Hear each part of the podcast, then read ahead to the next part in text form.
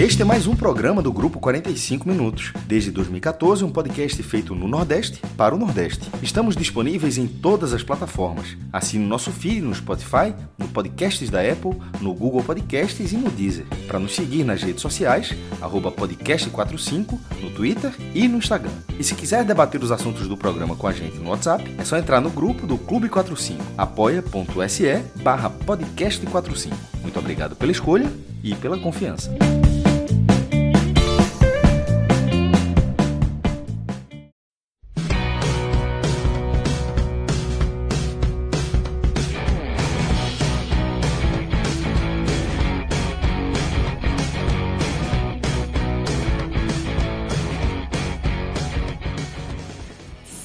Começando mais um telecast. Dessa vez um telecast feliz, pelo menos para a turma 71 do podcast 45 Minutos. Eu sou Juliana Lisboa, estou aqui na companhia de Cássio Cardoso e Fred Figueiredo nas análises e Marcelo Filho na edição. A gente vai analisar esse Bahia 1 e Atlético Paranaense 0, um jogo que aconteceu aqui em Salvador, na Arena Fonte Nova. O único gol da partida foi marcado por Thiago, o primeiro gol dele como profissional. E um jogo que, enfim, deu fim a uma sequência muito negativa do Bahia, assim, conseguir vencer na competição e marca também um período de possibilidades, né? Já que o Bahia, pelo menos, dormiu fora da zona de rebaixamento a gente vai falar mais sobre isso, da partida, o que, que mudou e as gratas surpresas na equipe, que começou bastante desfalcada. Bom, antes disso, eu quero convidar você que está escutando a gente, especialmente se você for torcedor ou torcedora do Bahia, para dar uma passadinha lá na n10esportes.com.br, porque está rolando saldão. É uma super loja de artigos esportivos que tem tudo para você que é fã de esporte, para você que curte treinar e se você é que nem eu, tá fazendo exercício em casa, né? Sabe como é, pandemia, aquela coisa, né? Ficar em casa. Tem bastante opção, como coisas que eu gosto de usar, né? Tapete de exercício, é, teraband, tênis, né? Rolo de liberação miofacial, isso daí é sensacional para você que tem problema na lombar. Enfim, minha vida mudou depois disso. E a melhor coisa é que chega muito rápido. Se você mora no Nordeste e está pedindo qualquer coisa da N10 Esportes, vai chegar muito mais rápido do que numa loja convencional, porque eles têm um depósito no Recife e chega muito mais rápido do que qualquer coisa que fique no eixo ou então no sul do país, né? Vamos combinar. Além disso, tem uma aba especial do podcast 45 para você que gosta de, enfim, indumentárias, né, do seu time e para você que. A gente está falando do Bahia, né? Então, para você que é torcedor torcedora do Bahia, tem camisas especiais que estão nesse saldão que eu falei, como, por exemplo, a camisa de goleiro por R$ 149,00, R$ 149,90. Tem camisa da concentração por R$ 129,90. Tem camisa feminina também por R$ 139,90. Enfim, muita coisa para você dar uma olhada com carinho, né? Aproveitar que o time ganhou, dar aquela turbinada na sua, é, na sua coleção de camisas. E isso tudo, lógico, você ainda pode contar com o código do Podcast 45 e ainda ganha um desconto honesto. Beleza? Bom, passando agora para o jogo. Como eu falei no início, foi um, um, jogo importante que pode significar mais uma virada de chave do Bahia. É, acabaram essa sequência, acabou essa sequência negativa? Muitos jogos sem conseguir vencer, muitos jogos sem pontuar. O Bahia pode dar uma resposta agora para o resto da temporada, nessa luta contra o rebaixamento. Teve um menino que fez o primeiro gol como profissional, isso dá uma turbinada na moral, especialmente num jogo em que o Gilberto não jogou por conta de é, um, um, protocolo de Covid, que não foi, enfim, que teve um problema, que o clube leu de um jeito, a CBF vetou, enfim, tudo que estava indicando um jogo mais difícil para o Bahia acabou sendo um jogo que o Bahia conseguiu fazer a parte dele e venceu o Atlético Paranaense. Cássio Cardoso, muito boa noite para você agora que está gravando logo depois do jogo. Seja muito bem-vindo. Me conte aí o que, aconteceu para esse Bahia conseguir, dessa vez, dá uma resposta positiva. Fala, Ju. Um abraço para você, um abraço para o Marcelo, para o Fred. O... Eu vejo, assim, uma série de motivos é... que podem explicar, assim, esse resultado para o Bahia. É, a gente pode começar pelas questões práticas, em primeiro lugar, mas não exatamente por isso. O Atlético veio com muitos desfalques. O Atlético teve uma dificuldade grande para montar o time do jeito que o Paulo Torre imagina. Inclusive, não teve um lateral esquerdo de ofício à disposição. Colocou o Kelvin ali, que é um lateral direito, muito jovem. O Paulo Torre também fez tomou decisões estranhas, né? Ele colocou o Jaime Alvarada para jogar, não tinha sido titular, o Jadson não tinha sido titular. O Vitinho, ele voltou de lesão contra o São Paulo. Então foi um time que é, talvez ele tenha usado essa partida para é, fazer o time jogar com peças que não estavam sendo aproveitadas. E isso enfraqueceu um pouco o Atlético. Esse é um ponto importante. Não dá para dizer que esse é o principal, mas não, a gente não pode passar a análise sem observar que foi um Atlético é, bem diferente do Atlético que vinha mantendo a invencibilidade de cinco jogos. Tem um outro ponto, que esse ponto eu não percebi na escalação. O Bahia foi para a escalação, né, teve a ausência do Gilberto, muito sentido. A ausência do Gilberto ela caiu como uma bomba, assim, antes do jogo. É, foi desanimador. É, não vou entrar aqui na questão. Ô, ô Cássio, só para falar também, para colocar assim até mais, é, mais detalhes de como caiu como uma bomba, até o próprio Guilherme Belintani, presidente do Bahia, é, foi dar uma declaração sobre o porquê do Gilberto não estar à disposição, de que ele teria cumprido o protocolo, estaria sem sintomas, curado da Covid, mas por conta da CBF ele não poderia entrar em campo, então ele reclamou publicamente desse protocolo e, enfim, é, é, mostra o quanto que, que essa ausência de Gilberto, tanto para o torcedor, tanto quanto para o próprio Bahia, foi um, uma ausência muito sentida e, e muito negativa, né? Começou-se com essa com essa questão a ser resolvida, né? Um, um, problema a mais para se resolver em campo. É, o, a ausência do Gilberto é, é, talvez o maior problema que o Bahia possa ter hoje, em termos de escalação, é a ausência do Gilberto. O Gregor é uma senhora da ausência quando acontece, mas a de Gilberto ela é praticamente irreversível do ponto de vista assim de solução. Essa questão do protocolo antes de entrar no jogo, eu só posso dar alguma razão à reclamação do Bahia se a regra mudou. Hoje. Se não mudou, não há o que fazer. Se a regra é essa, o Bahia pode ter começado isolamento tal dia, mas se a CBF tem estipulado o seu prazo, não tenho muito o que fazer. Aí realmente é uma, é uma questão, não vou me avorar me meter, né? Eu não sei tecnicamente o que. Eu fiquei até surpreso quando começaram a, a fazer liberações depois de 10 dias. Eu respeito quem, quem estuda e, e propõe isso, mas foi uma surpresa. Mas eu só vejo sentido na reclamação se houve algum tipo de mudança repentina no que é proposto, no que vem sendo praticado.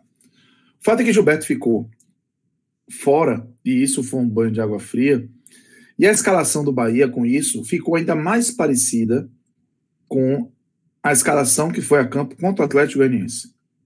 E aquela escalação contra o Atlético Goianiense, ela representava um raciocínio, que na minha opinião era um raciocínio arrogante, um raciocínio descolado da realidade do que o Bahia estava representando no campeonato. Ao ver que era o Atlético Goianiense o adversário, o Dado Cavalcante achou que poderia jogar mais aberto, jogar de forma propositiva, sem o seu melhor jogador de ataque, o melhor jogador do time, como se não tivesse percebendo o quão frágil é o Bahia, em especial no seu sistema defensivo. Eu relembrei de tudo isso. Eu relembrei disso quando eu vi a escalação, percebi a diferença, o Daniel não estava, o Daniel está com Covid, entrou o Ramon, que para mim é uma diferença positiva. Uma mudança positiva, até porque o Índio Ramírez consegue ter uma sustentação no meio para jogar mais perto do gol, ainda que esteja distante em relação ao ideal, na minha cabeça.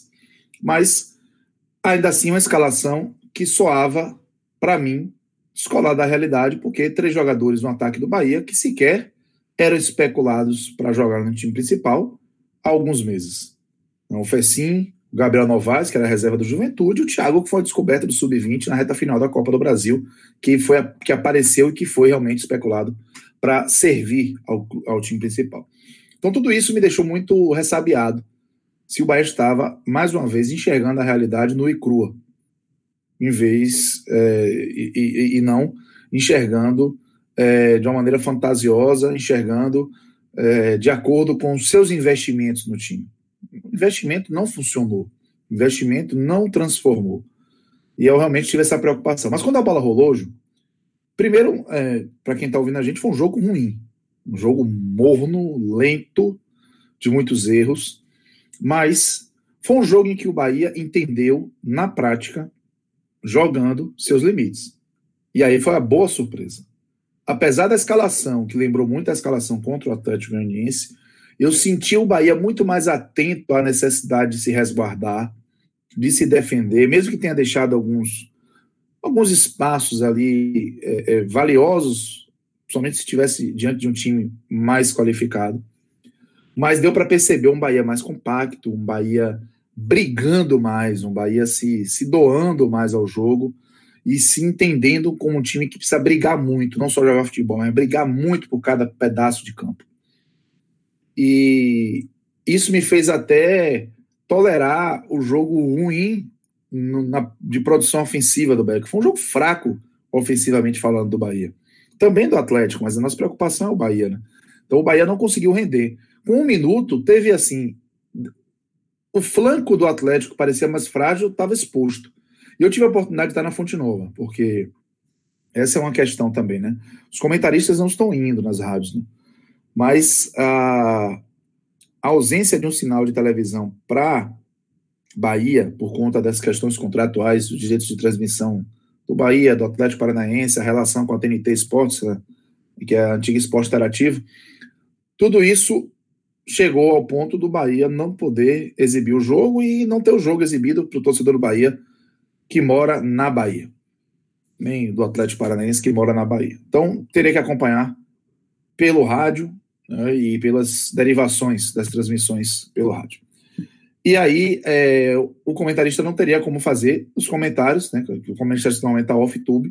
E aí foi solicitado ali para o Dito Lopes, que é o chefe da BCD, é, uma solicitação à CBF para que atendesse e a equipe de rádio pudesse ir com mais uma pessoa. No caso, o comentarista, eu fui. Eu não ia para Fonte Nova acompanhar um jogo desde 7 de março de 2020, quase um ano. Acho que desde a reforma da Fonte Nova não passava tanto tempo sem ir. E aí foi estranho, claro, o, o estádio vazio.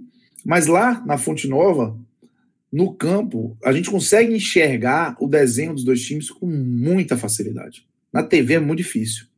E aí, o buraco do lado esquerdo do Atlético Paranaense estava ali gritando. Com um minuto, o Gregory achou o Nino Paraíba. Foi até o lance que o, o Santos mais precisou trabalhar pelo tempo, né? O Nino Paraíba entrou na área, chutou, o Santos defendeu. Depois teve outra bola, mas aí o Bahia não conseguiu finalizar bem. E aos poucos o Bahia foi perdendo a capacidade até de se aproximar da área com, com, com qualidade para criar uma chance. E o jogo foi ficando modorrento, o Atlético chegou ali, estava uma bola, mas também não conseguiu assustar. E o 0 a 0 ao final do primeiro tempo só me mostrou um Bahia mais atento à, à sua necessidade né, de se defender e mais é, com, com um tipo de jogo, de postura mais condizente com a sua realidade no campeonato. E aí, no segundo tempo, eu, eu lembro de ter feito uma observação inter, no intervalo, para o segundo tempo, que eu gostaria de ver o Rodriguinho mais perto do gol. Porque estava faltando qualidade ao Bahia ali. Estava faltando qualidade ao Bahia para, perto do gol, saber o que fazer com a bola. Era um time que não sabia o que fazer com a bola, literalmente perto da meta, quando chegar perto da área. O Ramires não funcionou bem, é, do ponto de vista técnico. Se taticamente a gente pode discutir se o posicionamento ainda prejudica, tecnicamente ele não estava bem, ele não estava se entendendo com a bola, nem com os companheiros, errou passes, teve dificuldade para dominar. E aí eu imaginava que o Rodriguinho ali perto, sem a necessidade de correr para ocupar espaço, ou de ficar, ou de correr para chegar perto do gol, ele podia ajudar muito. E eu especulei a possibilidade do Juninho Capixaba ir a campo diante da presença do Matheus Bahia, ele ir como um, um jogador de meio campo, né, que é uma, uma posição original dele na base, para tentar tirar proveito da sua maior qualidade no Bahia, que é os seus passos, que são seus passos para o gol. Ele tem um, um número de assistências bem interessante. O problema todo é que ele marca muito mal. Pensei nisso. O dado não achou que isso deveria acontecer. E eu tenho que falar para vocês aqui, eu não especulei o Rossi. Por quê? Porque meu histórico recente com o Rossi é de absoluto descrédito. Eu não consigo acreditar que o Rossi poderia ajudar, mesmo sabendo que a característica dele seria muito boa para aquele cenário daquela broca que tinha no lado esquerdo a defesa do Atlético Paranaense. O segundo tempo começou, o time voltou mesmo, as dificuldades para atacar continuaram as mesmas, e aí, com 13 minutos, o Cavalcante colocou o Rossi e o Rodrigo em campo. Apesar da minha desconfiança, dessa vez eu não reclamei do Rossi, porque eu não estava enxergando uma outra alternativa que não fosse o Júnior Capixaba, que seria o improviso. E aí, Rossi foi para o jogo com o Rodriguinho, e para minha alegria e língua queimada, Rossi entrou sendo absolutamente fundamental para a construção do resultado e para a manutenção do resultado. Destacar que ele, pouco tempo depois de ele ter entrado, questão de cinco minutos depois dele ter entrado, veio o lance do gol e começa com mais uma vez o Gregory buscando o passe longo nas costas do lateral esquerdo da equipe do Atlético Paranaense. O Gregory tinha desistido disso, porque estava tentando e não estava dando resultado. E ele caprichou fez o lançamento perfeito. O Rossi fez tudo certo. Dominou, atacou o espaço vazio com a bola, conduzindo. Esperou o melhor momento para dar o passo. O Thiago só teve o trabalho de encostar para o fundamento. Só. E fez 1 a 0 para o Bahia. Ali já, valia, já valeu a pena o Rossi ter entrado. Porque ele cumpriu aquilo que se imaginava dele em muitas outras oportunidades. Ele não vinha cumprido, mas nessa noite, com louvor. E aí depois, logo depois do gol, o, nós vimos o Dado Cavalcante virar, tirar Ramon e colocar o Ronaldo. Nessa hora, eu, come, eu me arrisquei, mas eu, eu achava que era justo. Eu disse na rádio que, independente do que acontecesse dali para frente, para mim o Dado Cavalcante estava fazendo a leitura correta do que era o jogo. Fazendo a leitura correta do que é o Bahia hoje. Do que o Bahia precisa hoje. O Atlético podia empatar e virar. Não parecia algo tão provável. Mas futebol tem dessas. Se o Bahia recuasse muito, a bola perto da meta do gol, é a pior defesa do campeonato. Mas eu tive que correr esse risco, porque para mim o dado fez a leitura que eu estava fazendo, que eu faria. 1 a 0 na situação, no segundo tempo, faltando 25 minutos mais acréscimos, é valiosíssimo. É uma pepita gigante de ouro nas mãos. E você tem que fazer de tudo para proteger essa pepita. E para mim, ao tirar o Ramon, que já tinha amarelo, para colocar o Ronaldo, a mensagem foi dada. E quando ele tira o Ramírez, bota o Edson, tira o Thiago e coloca o Alisson, ele confirma a leitura que estava tendo do jogo, que para mim essa sim é uma leitura humilde e adequada ao momento do Bahia.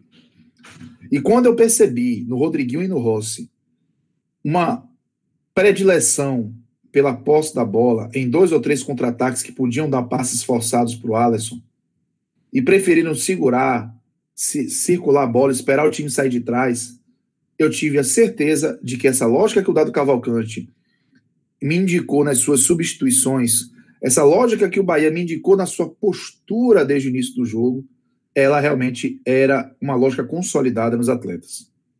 E aí foi a importância do Rossi, que nos minutos finais ele soube usar a sua velocidade e a sua característica de jogo para preservar a posse de bola do Bahia longe da meta. Foi muito sufoco, porque o futebol é imprevisível. Mas a bem da verdade é que, mesmo no momento que o Bahia redesceu suas linhas completamente para defender a valiosa pepita de ouro, o Bahia não sofreu. O Atlético não teve nenhuma grande chance. O Douglas não foi exigido para nenhuma grande defesa. E se considerar isso como um critério de tranquilidade, o Bahia levou de forma tranquila o jogo até o final. A grande preocupação foi está torcendo para a pior defesa do campeonato não sofrer um gol. Está torcendo para um time que está desesperadamente precisando vencer para sair da zona, não tomar o gol de empate. E aí, claro que isso cria tensão, cria apreensão. E essa apreensão ela foi mais é, marcante para que a gente tivesse a sensação de sufoco do que necessariamente a produtividade ofensiva do Atlético ou alguma fragilidade defensiva do Bahia. Os laterais conseguiram se comportar bem, principalmente na hora de espanar. O meu deságio, quando a bola caiu lá, se virou, Juninho e o Hernando. E mesmo ser um futebol exuberante, ser um futebol que, que diga, ah, agora vai, o Bahia fez o que tinha que fazer. O Bahia respeitou os seus limites e, diante do que apareceu de oportunidade, fez seu gol e defendeu a vantagem com unhas e dentes, como tinha que ser. Então, acho que o resultado foi justo. Foram mais de dois meses que o Bahia não vencia, dois, 16 de novembro foi a última vez pela Série A, é, muito tempo. É, não venceu o Atlético Paranaense desde 2017, 14 de maio, a estreia da Série A 2017. Curiosamente, era o Paulo Autuori, o técnico do Atlético, como é, foi hoje. E, claro, não passava um jogo sem tomar gol desde o jogo contra o Botafogo, na Fonte Nova. E é bom lembrar que foi o primeiro time fora da zona de rebaixamento, pelo menos que estava frequentando a zona de rebaixamento, que o Bahia conseguiu é, passar sem sofrer gol. Foi o Atlético Paranaense hoje. Então, coisa ainda precisa ser feita. O Gilberto fez muita falta, mas o resultado foi imenso. E o torcedor do Bahia pode sim se dar o direito de dormir tranquilo depois de muito tempo, porque pelo menos em um aspecto eu tenho que valorizar muito o jogo de hoje. A leitura adequada do que o Bahia é no Campeonato Brasileiro, feita pelo próprio Bahia. É o famoso olhar para dentro, é o famoso se enxergar. E para mim o Bahia hoje mostrou que se enxergou. Tomara que essa leitura ela continue presente, que os próximos jogos contra adversários diretos como, como Esporte, Vasco, Goiás, Fortaleza, essa leitura vai ser fundamental. Entender que o Bahia não vai ser favorito contra esses clubes, que o Bahia não tem nenhum tipo de vantagem contra esses adversários, que o Bahia precisa dar a vida para pontuar contra esses adversários, vai ser preponderante para que o Bahia não volte para a zona de rebaixamento nesse Campeonato Brasileiro. Bom, tem um, um, outro analista aqui que não, não tá tão torcendo tanto para que isso aconteça, né? Que o Bahia consiga pontuar com tanta facilidade assim, sobretudo sou contra alguns times nordestinos também, né, Fred Figueiredo? Mas, de qualquer forma, é, para ilustrar um pouquinho também o que Cássio estava falando, essa, essa dificuldade do Bahia de conseguir é, fazer gols e também não levar. Uma coisa que eu tinha pensado, até assistindo o jogo, é, primeiro foi quando, quando que foi, a, quando que tinha sido a última vez, e isso levando em consideração Campeonato Brasileiro, Copa Sul-Americana, enfim, quando, quando tinha sido a última vez que o Bahia tinha saído à frente no placar. E eu tive que ir buscar, porque de cabeça não lembrava, e, enfim. E foi contra o União de Santa Fé, na Fonte Nova, pela Sul-Americana, e no dia 24 de novembro. A gente está gravando esse telecast no dia 20 de janeiro de 2021. Olha quanto tempo que o Bahia não conseguia sair à frente no placar.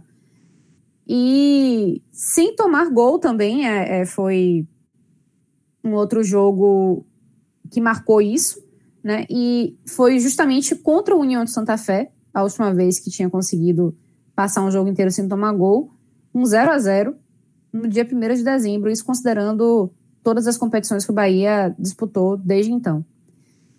Muito tempo com levando muitos gols, muito tempo empatando e perdendo.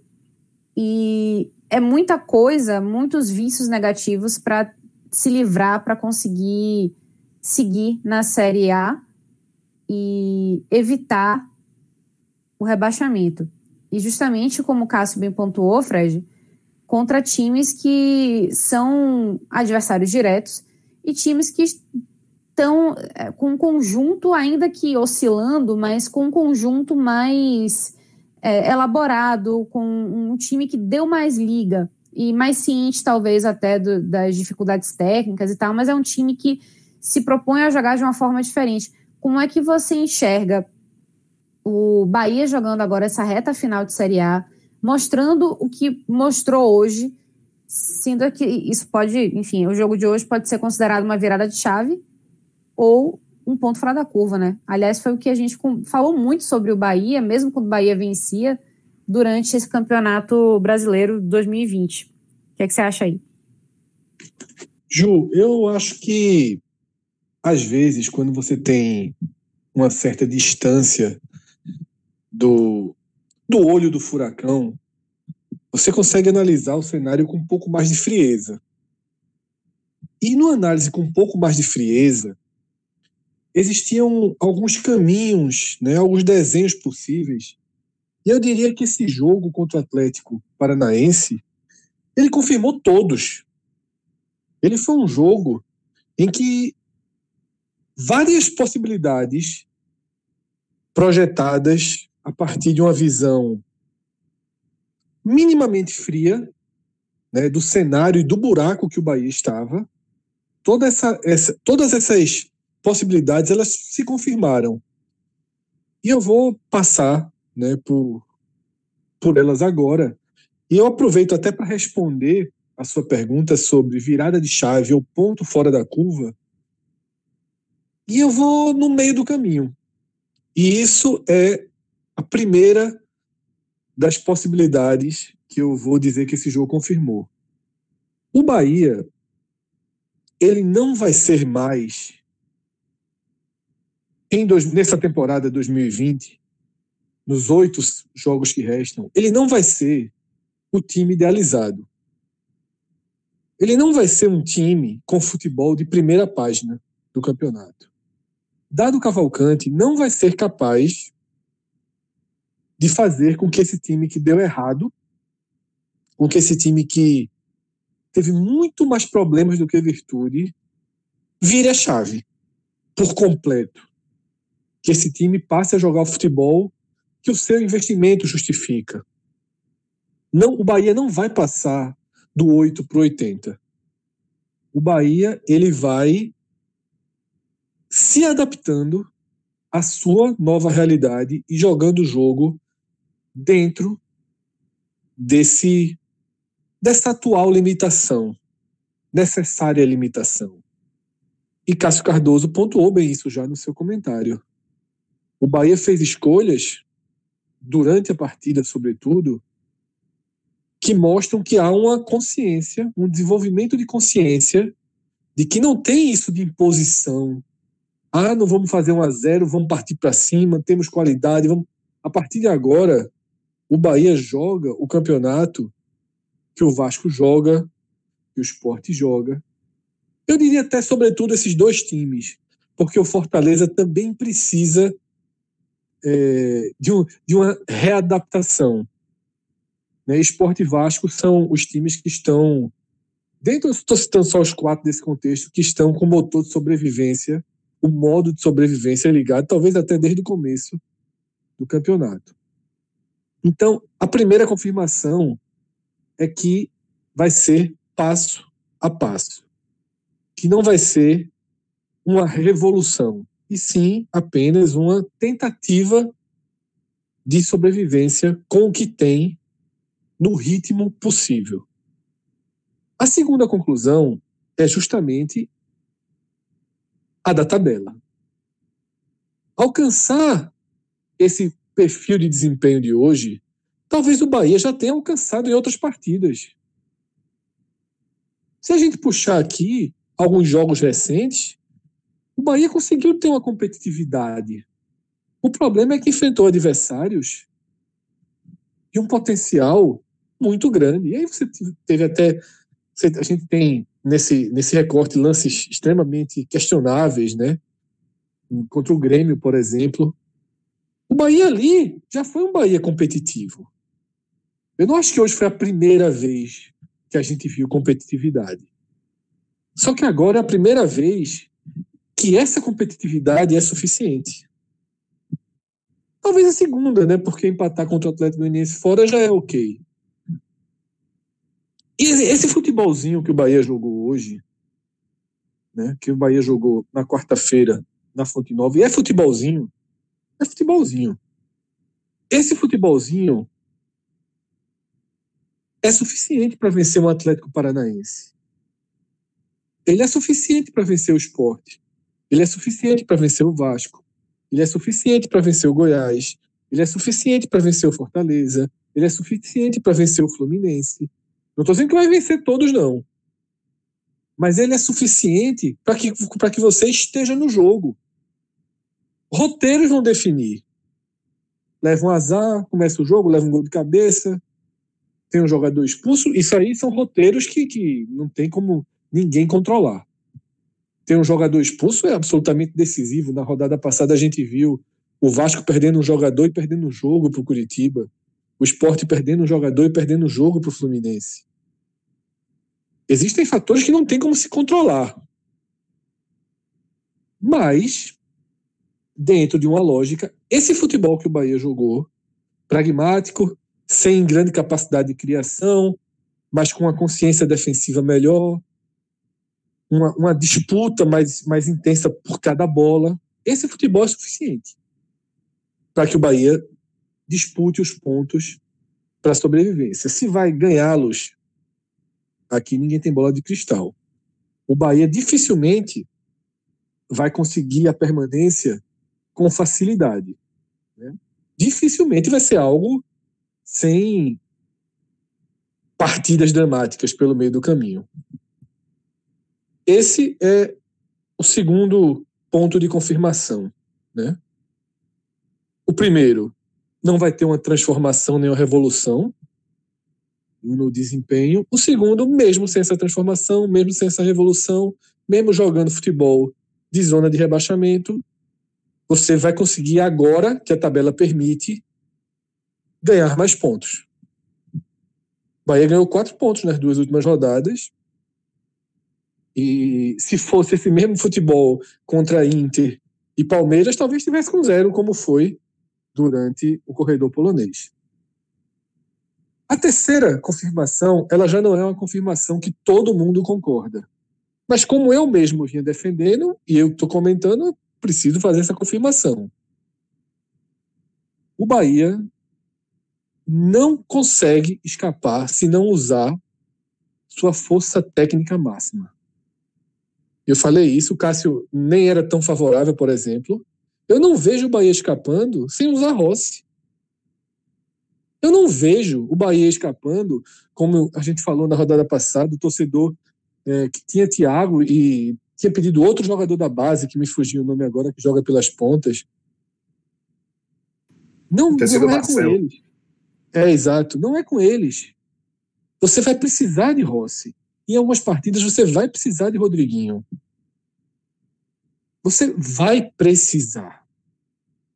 Você não pode, você não pode se dar ao luxo, um time que estava na zona de rebaixamento, e dizer, não vou mais escalar Rossi. Ele não me deu nada o ano todo. Não, não tem como. Você precisa de quem tem qualidade. Infelizmente, infelizmente, Rossi foi uma decepção. Mas pode ter certeza que ele vai ser necessário. E eu acho que esse jogo de hoje foi bem claro nesse sentido. Tá? Eu nem cito tanto Clayson nessa, nessa, nesse mesmo patamar, porque Clayson nunca jogou muito futebol na vida. Né? Nunca foi, nunca encheu muitos olhos, nunca foi muito decisivo, sempre foi um jogador muito, né, muito discreto. Tem um um recorte, um bom momento, mas Rossi a gente já viu, né, ser mais efetivo em campo por outros clubes e nessa partida foi muito importante. Então a soma desses três cenários é que o Bahia ele volta para o jogo. O Bahia ele está de volta ao Campeonato Brasileiro. O Bahia passou sete rodadas congelado o Bahia está de volta ao Campeonato Brasileiro. Ao Campeonato Brasileiro do Vasco, ao Campeonato Brasileiro do Esporte e ao Campeonato Brasileiro do Fortaleza. Tá? Essa rodada a gente teve o Atlético Goianiense basicamente saindo de uma vez por todas desse grupo. E não será diferente. A partir de agora é entender que, como o Cássio falou, repito aqui, o Bahia vai ter um jogo extremamente decisivo contra o esporte,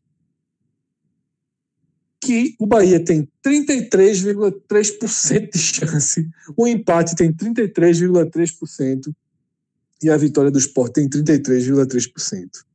Se fosse o Vasco, nessa mesma rodada, seria assim. Se fosse o Fortaleza, seria assim. Tá? São times problemáticos, são times com muito mais erros do que acertos, são times pressionados, são times vulneráveis a levar o primeiro gol. Estatística trazida aqui também por Ju. Esse é o cenário. Tá? Aceitação, resiliência tá? e capacidade rápida de assimilação dos resultados negativos, de quando as coisas não vão dar certo. Era nesse estágio que o Bahia precisava chegar. E eu acho que ele conseguiu, nesses dois jogos, nesses quatro pontos, o que ele precisava.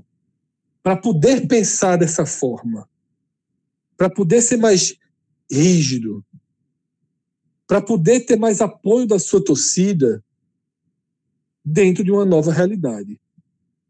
Né? Sem, sem brigar com o que 2020 trouxe. Não, não é mais hora de brigar. Não é mais hora de, de, de questionar os erros da direção de futebol, os valores investidos errados, o baixo desempenho desse ou daquele jogador. Agora é juntar os cacos, ver quem está disponível para o jogo e colocar em campo. Tá? Não vejo, não vejo nenhum jogador no Bahia de sacanagem. Não vejo, não aparenta ter problemas de condução de elenco, não aparentam ter fatores externos interferindo. Então, meu velho, é botar quem pode, quem pode jogar, é esperar que Rodriguinho tenha uma bela bola num dia, e mesmo que jogue mal duas, três vezes, talvez ele entrando um dia, ele vai acertar um passe. Talvez Rossi jogue muito mal, mais duas partidas, mas lá na frente ele pode fazer outro jogo, como fez nesse contra o Atlético. E assim o Bahia vai para o ponto a ponto com os demais. Né? Seja bem-vindo de volta a esse campeonato da turma que, que estava, né? abriu, abriu a rodada com 32 pontos. Bahia se iguala a gente não sabe como vai ser a pontuação dos demais. Bahia e Vasco com a rodada ainda a cumprir.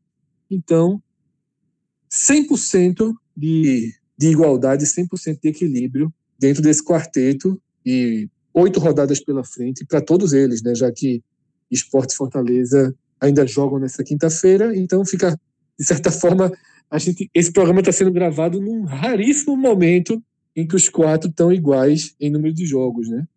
Porque Sport Bahia e Vasco tinham um, um, jogo a menos, jogaram na quarta, então tem um, um, intervalo aqui de tempo nessa gravação em que todos estão literalmente iguais na tabela. É, Nesse é momento o alinhamento que a gente tá dos planetas, né? É, isso é um momento, um assim bem aí, raro.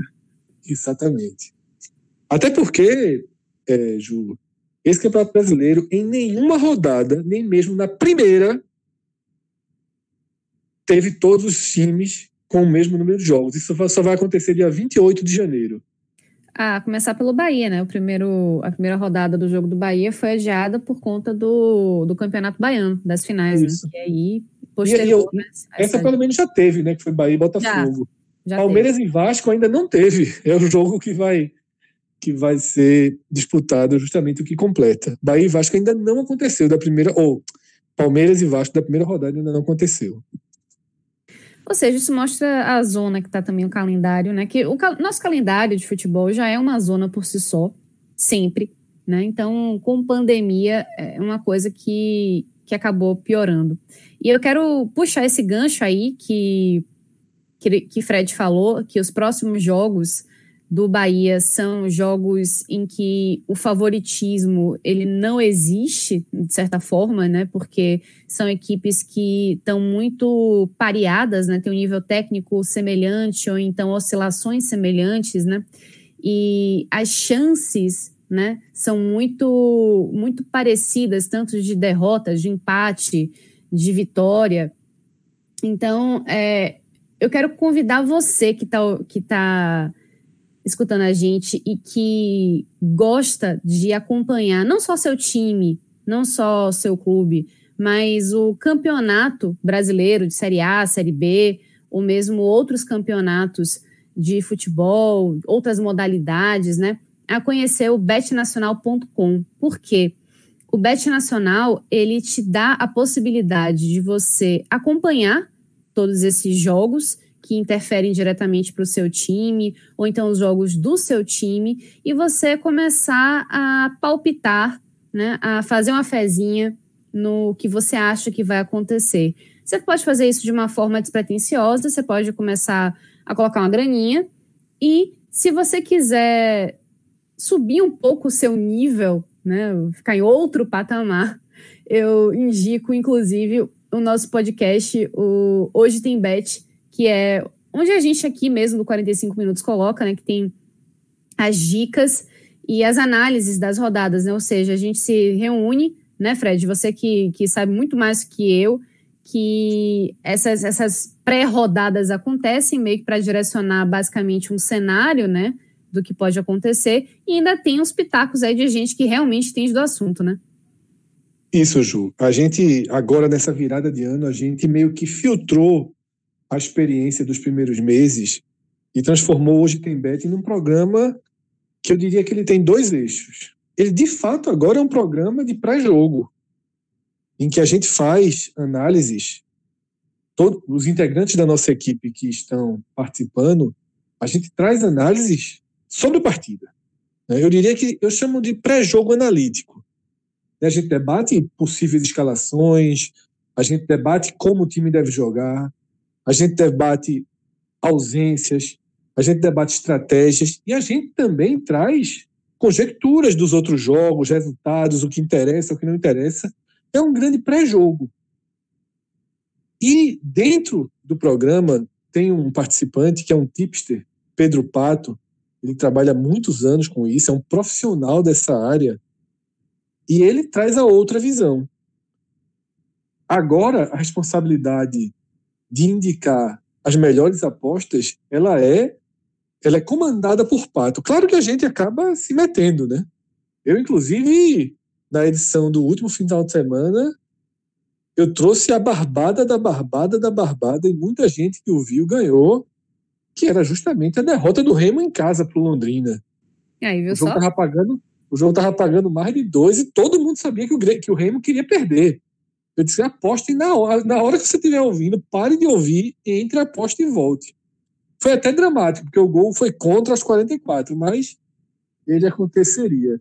Então, o programa mas sido... você garantiu, você garantiu a aposta da galera, né? Totalmente. É, esse programa ele tem sido cada vez mais quente, inclusive eu todo dia observo a audiência vem crescendo porque as pessoas têm colocado na sua rotina. Só para você ter ideia do quanto a gente está tratando esse programa com mais carinho, a edição da quinta-feira só vai ser gravado hoje de madrugada. A gente vai esperar os, jo os jogos de abertura da quarta-feira, como esse, Bahia e Atlético, para só aí analisar as partidas da quinta. Porque é interferência direta. Então a gente viu que não tinha como gravar antes. É um programa cada vez mais com perfil de ser um programa da nossa programação mesmo, né? E a linha de dicas de aposta também muito forte com o especialista. Então, híbrido está um formato que, que eu acho que consegue agradar os dois públicos. Muito bem, fica aí a dica para você. E dando continuidade, então, no nosso telecast, vou chamar de volta Cássio Cardoso para trazer os momentos, aquele momento né, que todos os nossos analistas adoram, né? O momento do pódio, do bem e do mal. Diga aí. Cássio, quem que você elege aí nesses pódios? Eu vou até falar aqui a vocês que eu fiz homenagem a João na transmissão da rádio, né? Porque em determinado momento o, o Expedito Magrini, que é o narrador, ele fez assim: quem é para você, o Wilton, o repórter, né? A decepção. Vou perguntar para você, vou perguntar para Cássio. E aí ele falou: vou até dar um tempo para vocês pensarem. Eu fez: eu não tenho tempo para pensar, não. Eu pensei comigo. Eu falei: eu também não, na hora. Aí ele fez: quem é o Wilton? Aí o Wilton fez: o Ramires. Aí eu fiz bingo. Aí eu falei, uma homenagem ao meu amigo de Recife, João de Andrade Neto, que nessas situações já traz lá o seu grito de bingo. É... E Você aí eu já. 45 minutos já fica permeando a cabeça da, da pessoa. Né? Ganha o mundo, mas... ganha o mundo, ganha o mundo. Avisei no Instagram que ia ter gravação e tudo. O, o Ramires já começa, já vou começar pela, pelas decepções. O Ramires foi muito mal. É, ele é um jogador que se espera muito. Eu entendo que a escalação dele foi numa condição que não favorece o desenvolvimento do melhor futebol que ele pode ofertar. Eu acho que ele tem que estar muito mais perto do gol. Mas não dá para credenciar isso, o desempenho ruim, né? Porque quando ele teve oportunidade de dominar a bola ou escolher o que fazer com ela. Ele tomou decisões ruins, ele executou mal, e ele teve até dificuldade em alguns lances para dominar a posse, né, para ter a posse da bola. E então ele acabou sendo um jogador que pouco produziu para o Bahia. Eu somo a ele duas é, é, peças do setor ofensivo: o Gabriel Novaes e o Fecim. Thiago só não vai para essa brincadeira aí, para essa ciranda, porque ele fez o gol. É o cara artilheiro da noite. Só por isso, viu? Só por isso. Só por isso. Porque não foi um jogo que o Thiago Eisen tem que ser titular, não. Ele fez o gol, velho. Ele tem o mérito de estar lá no lugar certo para empurrar a bola dentro do gol na jogada que, de Gregory Ross, que Como fizeram foi Gabriel contra o Atlético, né? Isso, exatamente. Exatamente. Então, assim. É... O Atlético Goianiense, só para situar, porque já é, que foram Atlético e Atlético. O Atlético ah, aquele vermelho e preto é, foi também o Goianiense. o, o Thiago só não está nessa lista por isso. Então eu vou ficar com três, basicamente. É, outros assim oscilaram do meio para trás, né? Eu, eu não acho que o Nino fez um jogo ruim, mas é, dizer que foi um grande jogo é uma questão que, que me deixa ali meio, meio na dúvida do que eu considero um grande jogo. Eu vou, eu vou chegar lá. Talvez o Matheus Bahia eu pudesse fazer uma cobrança, mas o que chamou mesmo atenção para mim foi a falta de qualidade do Bahia, com a quantidade de espaço que teve, com a quantidade de bolas que esses jogadores desse setor receberam e não conseguiram é, criar né, com, com, qualidade. Então. Cássio, eu posso ser bem direto uhum. com, com o trio que iniciou o jogo, o trio ofensivo, Fecinho, Thiago e Novaes. E Novaes, o Bahia seria rebaixado. É, sim. O Bahia seria rebaixado. Com a defesa que não é um ponto forte, esse trio não salva o Bahia. Por isso que eu batia tanto na tecla de resgate, de tentar resgatar quem tem maior potencial para entregar. Porque um trio, um trio, Thiago, Rossi, Gilberto. Vai salvar, não. Já dá para salvar, ah, porque Thiago já não é mais. Sim, Thiago, Thiago Rossi e Gilberto já não é Thiago ao lado de Fecim. Exatamente. E a mesma coisa, Fecim, Gilberto e Rossi. É, exatamente. Há, há um equilíbrio, há um, há, você, você coloca peso onde suporta o peso. Vai ter um peso enorme em Gilberto, um peso em Rossi e um peso menor em Thiago, em Fecim.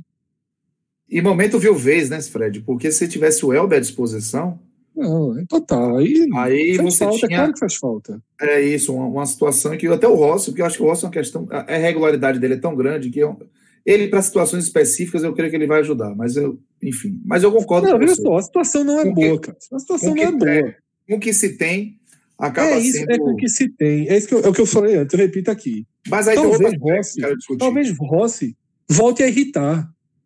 É, Mas, infelizmente, infelizmente, vai ter que esquecer, colocar de novo, e colocar de novo, e colocar de novo. A não ser. Acho que esse é o, é o, é o gancho, assim. A não ser, Fred, que se faça uma releitura tática do Bahia. Porque o Bahia tem, parece que estatutariamente, que entrar com dois jogadores de beirada. E, pra, e essa insistência nesse formato me chama a atenção porque é escasso o elenco nesse momento de jogadores para essa característica. Se você tem uma condição no meio-campo de colocar, é porque, assim, é, é, do mesmo jeito que Dado colocou três jogadores hoje de frente e não teve um comportamento agressivo, super Ô, propositivo. Cássio, Cássio, rapidinho, deixa eu só te, só te interromper rapidinho, porque a gente tem arquibancada agora, viu? É, mas caiu. Caiu, Só é. ele, ele, ele. Acho que, ficou, acho que ele ficou com vergonha, não é. sei, né? Mas, caiu. enfim. Pode o, retomar seu pensamento. O torcedor, o torcedor caiu. o, o Bahia pode buscar soluções de formatação. Por exemplo, Fred, eu penso que uma trinca ofensiva, não necessariamente com jogadores de beirada, mas um, você tem um meio-campo mais fortalecido por volantes. Porque você tem o Ronaldo, o Gregory, o Ramon e o Edson. Para mim, os quatro têm condições de jogar em bom nível, porque o Bahia precisa no momento. Certo? Porque o Bahia precisa no momento. É bom ressaltar. E você tem na frente três jogadores que têm boa capacidade de definição. sendo que um deles está decepcionando bastante, que é o Rodriguinho. Mas você tem o Gilberto, o Ramírez e o Rodriguinho. Eu espero que haja uma compreensão dessa possibilidade de usar o que você tem de melhor. O Rodriguinho mais perto do gol, ele pode ser muito útil. Mas tem que estar perto do gol. Ele tem que ser um toque, um chute, uma finalização, um passe vertical, um momento de brilho. Não vai ser o Rodriguinho que vai arrancar com a bola e bater de chapa da intermediária, como fazia em bons tempos no Corinthians. Não é. Esse Rodriguinho não, não, não apareceu há muito tempo. Então, é, é, por isso que eu enxergo que é, talvez o Bahia não precisa se enjaular, né, se amarrar a essa situação de uso, por exemplo, do Rossi, porque, diariamente, se você for ficar jogando de beirada, não vai dar para ser com um trio de frente. Então o Rossi vai acabar voltando. O Cleison, uma hora dessa, vai acabar, vai acabar voltando. Estava com Covid, né? Ele estava no mesmo evento que o Daniel. Então, é, é uma situação que o Dado Cavalcante vai precisar, claro, fazer leituras. Ele tem uma, uma forma de jogar, mas eu não acho que jogar com dois jogadores de beirada no atual momento para o Bahia é o melhor para o time. É, de qualquer forma, acho que os três estão consolidados ali como os, os decepcionaram, né? O Ramires, o Fessinho e o Gabriel Novaes. E partindo para os que agradaram, para mim o primeiro de cara, de cara, é Gregory. Eu vou usar uma expressão, até certo ponto, poética. É, para descrever Gregory durante o jogo. Principalmente porque no estádio você percebe lances fora da bola. Gregory é o chão de casa. É o acolhimento, velho. É o momento que você olha e procura no deserto de jogadores atabalhoados, afobados, uma lucidez, alguém para botar calma, para dizer calma, eu tô aqui. De certo modo, é o que ele faz. É o que ele faz quando ele para um contra-ataque, uma falta, não toma um amarelo. É o que ele faz quando ele pega a bola entre os que estão tocando entre eles e para Douglas sem conseguir sair. É o que ele faz quando busca a bola no pé do lateral, conduz ela por dentro, vira para outro lado. É o que ele faz quando ele pega o lançamento, vê o Rossi arrancando, ele diz: agora não é o Nino Paraíba, agora é o Rossi, vou dar essa chance a ele. E botou o Rossi para correr com todo o espaço do mundo. E o Rossi fez valer essa chance. Então, o Gregory, para mim, é, é o jogador que que diante do que o Bahia é hoje, principalmente, ele se torna assim essencial. E hoje, mais uma vez, essa regularidade dele, aliada ao passe decisivo para o jogo ser 1 a 0 para o Bahia, me coloca, coloca Gregory para mim como o melhor do time. Acompanha o Gregory o Rossi. Rossi entrou e ele decidiu. E o Rossi ajudou a decidir e Rossi ajudou a preservar a vantagem que ele ajudou a construir. Rossi foi muito inteligente, muito útil, muito dedicado. Rossi foi o jogador que se espera dele na maioria das vezes e que ele não vinha sendo. Então é preciso reconhecer que hoje o Rossi fez valer a sua entrada e fez valer até a crença de que a contratação dele pelo Bahia naquele momento era uma contratação ok, era uma boa contratação.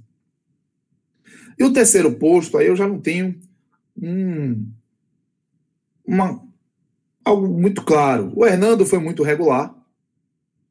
O Nino Paraíba, ele fez um jogo de mais acertos do que erros. E se tratando de Nino Paraíba, isso é uma grande atroação. Porque o Nino Paraíba erra para Dedéu. E o Ramon fez um jogo bem ok também. Para a proposta que o Bahia tinha. Então eu, é, eu tenho ali uma dúvida sobre quem eu vou escolher. Mas pensando muito na. Até porque eu já coloquei ele no Paraíba contra o Atlético Goianiense, dia do aniversário dele, e pensando muito na, na estatística de uma defesa que não tomou gol e pelo jogo que eu considerei regular dele, eu vou ficar com o Hernando. Não foi um jogo brilhante, não foi um jogo que enfrentou um ataque super exigente, em que o nível de desempenho precisava ser altíssimo para conter esse ataque. Não foi. Tá? O Atlético Paranaense foi o adversário perfeito para a noite do Bahia. Ele veio do jeito perfeito. Mas o fato precisa ser enaltecido, a soberania do resultado. O Bahia passou um jogo sem tomar gol. E o Lucas Fonseca não estava no jogo. Né? Ele que tinha é, se contundido justamente naquele primeiro tempo contra o Bragantino, que começou toda essa série dramática sem vencer. Então eu vou ficar com o Hernando, assim, por conta dessas simbologias, fazendo essas menções honrosas aí ao Nino, ao Ramon, né, talvez até o próprio Matheus Bahia na fase defensiva, é, de uma maneira bem, bem moderada, mas importante para um time que não tomou gol depois de muito tempo. E aí, Fred Bingo? Você tem outras considerações? Sim, Ju. Sim, na verdade, é, a gente tem aqui essa, essa semi-regra né, de escolher três, mas foram dois melhores em campo. Né? E Cássio deixou muito claro que há uma separação grande dos desempenhos de Gregory e Rossi, ou Rossi e Gregory, cada um escolha a ordem dos fatores. Nesse caso, ela não altera o produto. Eu acho que, a seu modo, os dois foram foram impecáveis, tá? Gregory pelos 90 minutos, né? Por tudo que fez e volta a ter um desempenho do Gregory, né? Do ano passado, dos anos anteriores. Isso é muito importante para o Bahia, muito importante, porque o Bahia ganhou um reforço dentro do seu elenco, né? Ter o Gregory mais próximo do seu né, do seu limite, né, máximo que ele já entregou. E Rossi foi perfeito, assim, para que, que, para sua entrada, para o que, que era necessário. Então, eu tenho alguma dúvida se eu colocaria Gregory e Rossi nessa ordem ou não, ou Rossi e Gregory, mas aí cada um, né, faz sua escolha muito próximo e a partir daí Tá bem escolhido, né? qualquer que seja. É, o terceiro colocado é uma representação, como o Cássio falou, e eu concordo que essa representação venha da defesa. Porque, ora, não levou gol, o goleiro não foi não foi é, é, exigido, então você tira o goleiro, pô, vamos colocar. Gregory já está, né, a, a, cabeça de área já está representada e você está muito bem representado com o Hernando. Então eu acho que esse, esses são os melhores e abre, abre acalma um pouco né, o Bahia, essas escolhas, você ter Rossi né, no alto desempenho, acaba um pouco o Bahia. Né? diminui um pouco o, o, a tensão, a cobrança, a, a, a, a caça às bruxas, né? E você passa a dialogar com as bruxas e a esperar que elas ajudem um pouco, né? Eu acho que esse é o, o, até essas escolhas também também apontam isso, tá? A gente teve um Bahia em que protagonistas, né, foram mais próximos de ser protagonistas e coadjuvantes foram coadjuvantes. É, é, isso faz mais sentido, digamos assim, é algo mais dentro da normal, normalidade.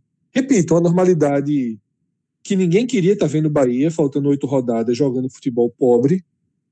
Né? Ninguém queria estar tá vendo esse Bahia tão limitado, incapaz de criar três, quatro, cinco chances de gol claras. Né? Um Bahia que sofre contra um, Atlético Paranaense quase desfigurado, né? A gente tem uma diferença entre desfalcado e desfigurado, mas nesse momento não tem mais ninguém preocupado com isso. E isso é bom.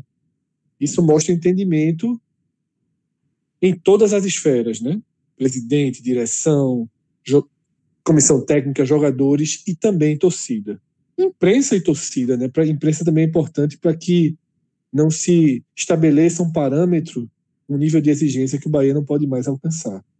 Então, é, de volta ao jogo e bem-vindo a uma realidade que era necessária assimilar e esse jogo deixa tudo muito claro.